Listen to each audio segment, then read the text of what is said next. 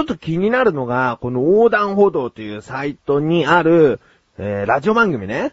なだらか向上心ともう一つ、お茶の味も何度も出てきてるけども、お茶の味という番組ね。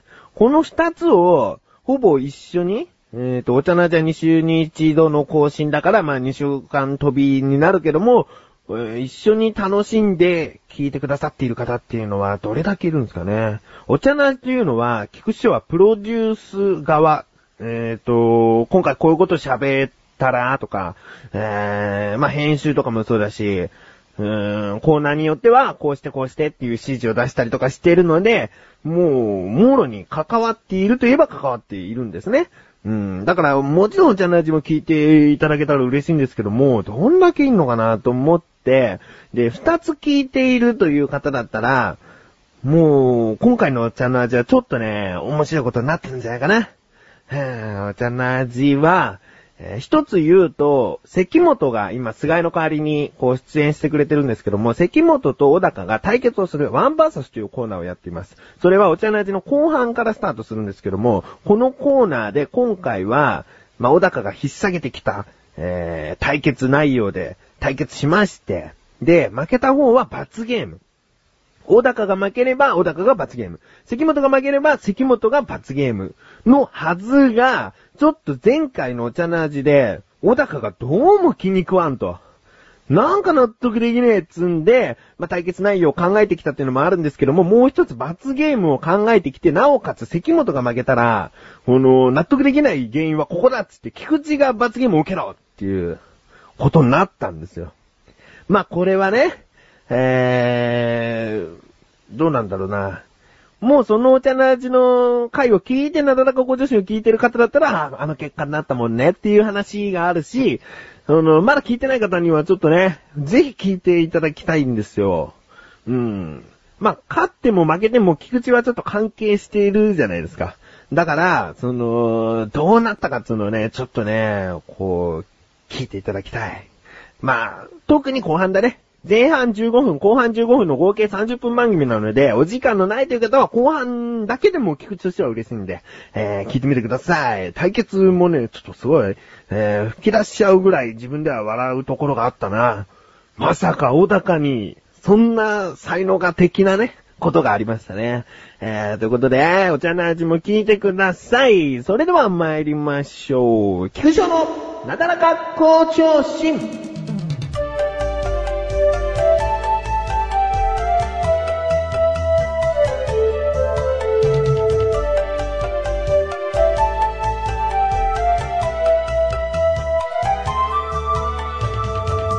メールをご紹介したいと思います。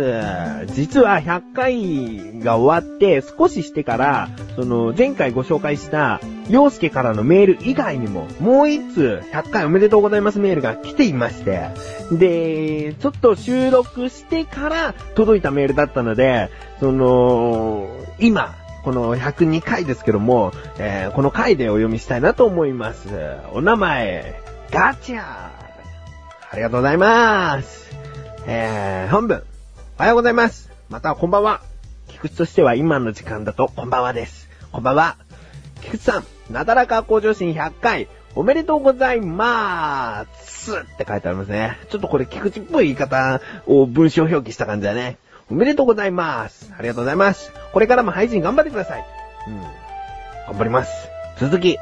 なんとなく思ったんですが、還暦のポッドキャスター、ポッドキャスターというのは、ポッドキャストを配信している方をポッドキャスターと呼ぶらしいですね。えー、ポッドキャスター、ネットラジオ DJ はいないと思いますが、おー、還暦を迎えた噂の第100回に出てきたヨッコさんのことですね。えー、どうでしょう？少し気になります。それでは、ガチャでしたと。いうメールをいただきました。まずね、本当に100回おめでとうございますっていうの、ありがとうございます。えー、メールは本当に力になりますよ。うん、そして、還暦を迎えたネットラジオ DJ はいないと思いますかということで、自分もちょこちょこ他の番組を聞いたりもするんですけども、確かに60過ぎの人っていうのは聞いたことないかもしれないね。うーん。まあ、60過ぎて自分からあ、ポッドキャストっていうのがあるんだ、ネットラジオっていうのがあるんだ、やってみようって思う方っていうのは、相当この行動力があるというか、アクティブな方だと思いますね。うん、やっぱり、うちの母親も、母親って言ったのはもう、よこさんね、母親も、最初は相当嫌がってましたからね。うん、何喋ったらいいかわかんないっていうのはもうほんと言っててね。えー、半ば強制でやらせた感じだったんですけども、うーん。まあ、こんなね、ことを言ったらね、じゃあまた出るなんていう話になるのかな？えー、今回いただいたメールは、きちんと、よっこさんにもお伝えしておきます。メールありがとうございました。ということで、えー、メールのご紹介だったんですけれども、最近思うことが、もうちょっと話すごい変わるんだけど、最近思うことが、普段大声を出さない人が大声を出す、えー、自分をさらけ出しながら大声を出したところを見ると、ちょっとおかしくて笑っちゃうなって思いましたね。何かというと、自分はちょっと自分の部屋でパソコン向かって作業してたんですね。うん、気がついたらもう夜の1時半。1時半だと思って、もうすぐ寝ようと思ってリビングに行ったら、嫁がこたつでちょっと寝ちゃってたんだね。えー、もう、1時半になって寝るから、あの、ベッドに移動しなっつって、起こしたの。そしたら、まあ、寝ぼけまなこで目覚ましますわね。えー、で、目こすって、立ち上がろうとしたのかな？まあ、その前に、ちょっと伸びをね、体をこう、ぐーってね、伸びをしたかったみたいで、この両手を上にこう、頭の上にこう、ぐーって伸ばしたのね。そうすると足もこう、ピーンと伸ばすじゃないですか。そこで、痛い痛い痛い痛い痛い痛いって。何？どうしたの？つったつったつったつったつったつって。つったっつってだって。つったっつって、深夜1時に、もうめったにね、うちの嫁ってのは大声なんか出すような人じゃないから、なんか素の叫びね。もう、魂の叫びのように、痛い痛い痛い痛い痛いっつって、深夜1時半に叫んで、で、まあ、足つったっつってくれたから、もう何が原因か分かってるんだよね。足がつったから痛い痛い痛い痛い痛いっつってね。うん、それが骨折とかだったらちょっと大事にどんどんなってくから分かんないけど、でも足つった痛い痛い痛い痛いっていうのは、なんか、しばらくすれば治るんでしょっていう感じがあるじゃないですか。ね。で、そんで、あ、あそうなの？つっちゃったの？つって大丈夫大丈夫？って言ってたんだけど、本当に痛いの。本当に痛い痛い痛い痛いつって。なんかさ、そこまで言われるとさ、その、一応、も、揉むのがいいのかわからないけど、揉んであげたよ。その、つったつった部分を。つったつったってめんどくせえな。つったつった部分を、その、揉んであげたけど、なんか、その、ずーっと叫んでんのよ。くーってなんかこらえることもしないで、もう痛い痛い痛い痛いってもうずーっとね、その1分もしないけど、30秒くらいずーっと叫んでるわけ。もうね、それがおかしくってもう揉みながらさ、やっぱ笑っちゃうんだよね。人の大声っていうか、なんかもう、ん、痛がってるのがおかしいのかもしれないね。ええー、まあ、本当に危なそうだったら笑えないとは思うけど、うーん、S なのかな ?S なのか ?S なのか ?M なのかは、とりあえず、今回腰のお茶の味聞いてね。まあ、結果が出ているわけじゃないけどね。どっちかな ?S かな ?M かな？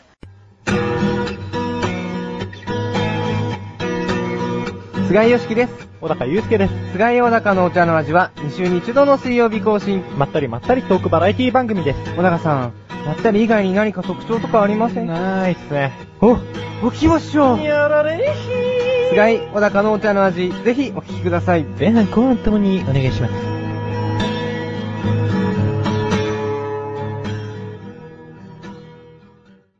はい、ということで、コーナーに参ります。自力80%。このコーナーでは日常にある様々な疑問や質問に対して自分で調べ自分で解決していくコーナーでもあり、リスナーの方からのご相談やお悩み解決していくというコーナーです。なんかちょっと、ろれつがおかしかったかなまあいいか。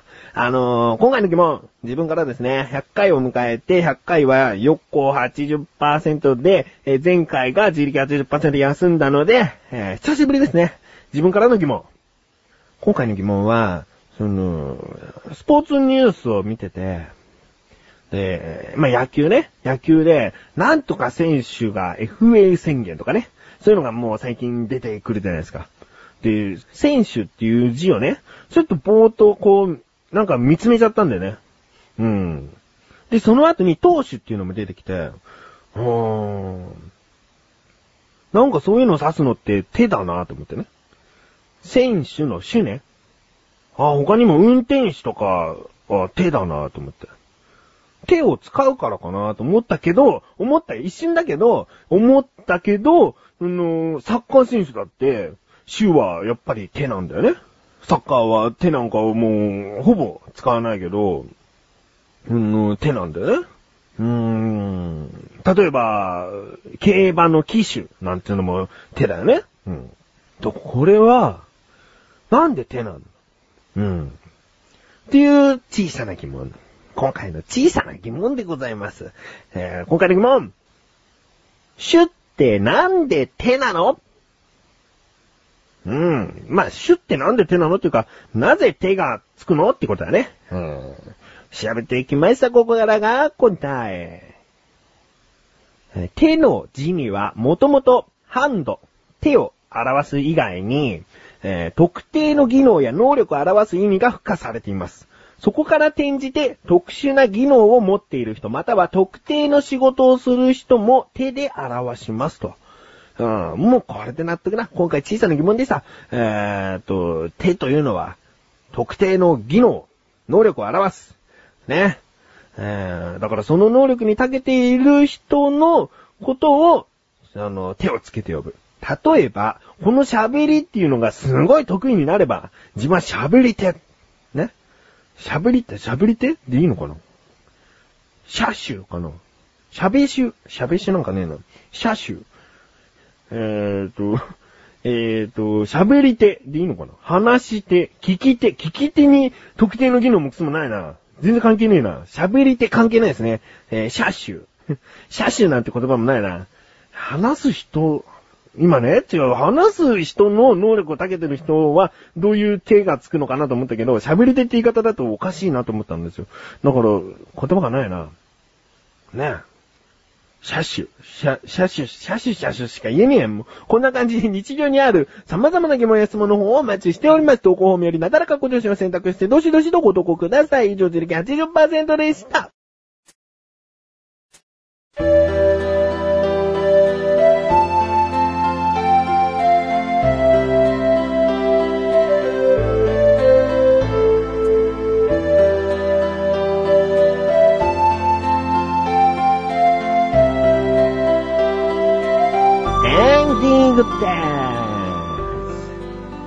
この収録をしているね、まあ、更新した日とも言えるんですけども、えー翌日に、なんとお好み焼きパーティーなんですね。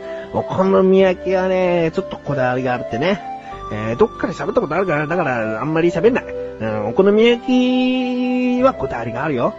だからそのお好み焼きをみんなで食べようねっていうパーティーです。楽しみだな。誰が来るの？マッシュルが来ます。えー、小高が来ます。菅井はちょっとまだ、あの、自分の状況が落ち着いてないんで来るのが難しいですなんつって。あと、だから、まあ、菅井の代わりに関本が来ます。ね、菅井の代わり、ここも代わりですか？なんつ、関本、えー、なのかな？